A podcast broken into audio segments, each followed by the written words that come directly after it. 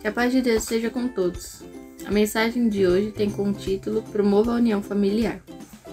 Como é bom e agradável quando os irmãos convivem em união.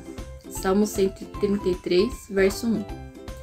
Quantos relacionamentos familiares não ficam por conta do acaso porque ninguém ora a respeito deles? Imagino que não sejam poucos.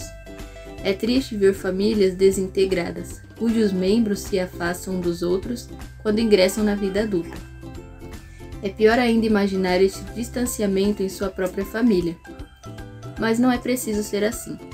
Você é chamado a interceder continuamente por seus familiares e agir como restauradora dentro do seu lar.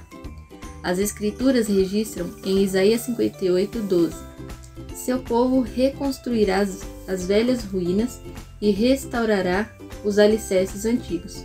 Você será chamado reparador de muros, restaurador de ruas e moradias. Deus deseja restaurar a unidade, preservar os laços familiares nele e deixar uma herança espiritual de harmonia que pode durar por várias gerações. Na medida em que se dispõe a orar e a clamar ao Senhor para que ele mantenha a paz e a união em sua casa, você age como reparadora e restauradora, em obediência à palavra de Deus. Peça ao Senhor que instile amor e compaixão intensos e perenes em todos os membros da sua família, a fim de uni-los com vínculos sólidos.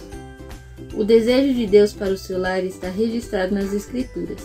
Tenham todos o mesmo modo de pensar, sejam compassivos, amem-se fraternalmente e sejam misericordiosos e humildes. 1 Pedro 3, verso 8.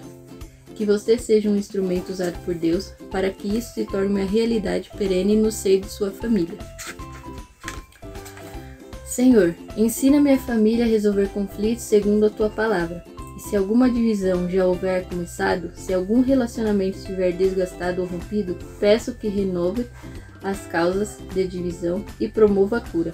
Use-me como agente de restauração em meu lar. Amém. Fiquem com Deus, tenham um dia abençoado e até o próximo Diário do Jovem Reformista.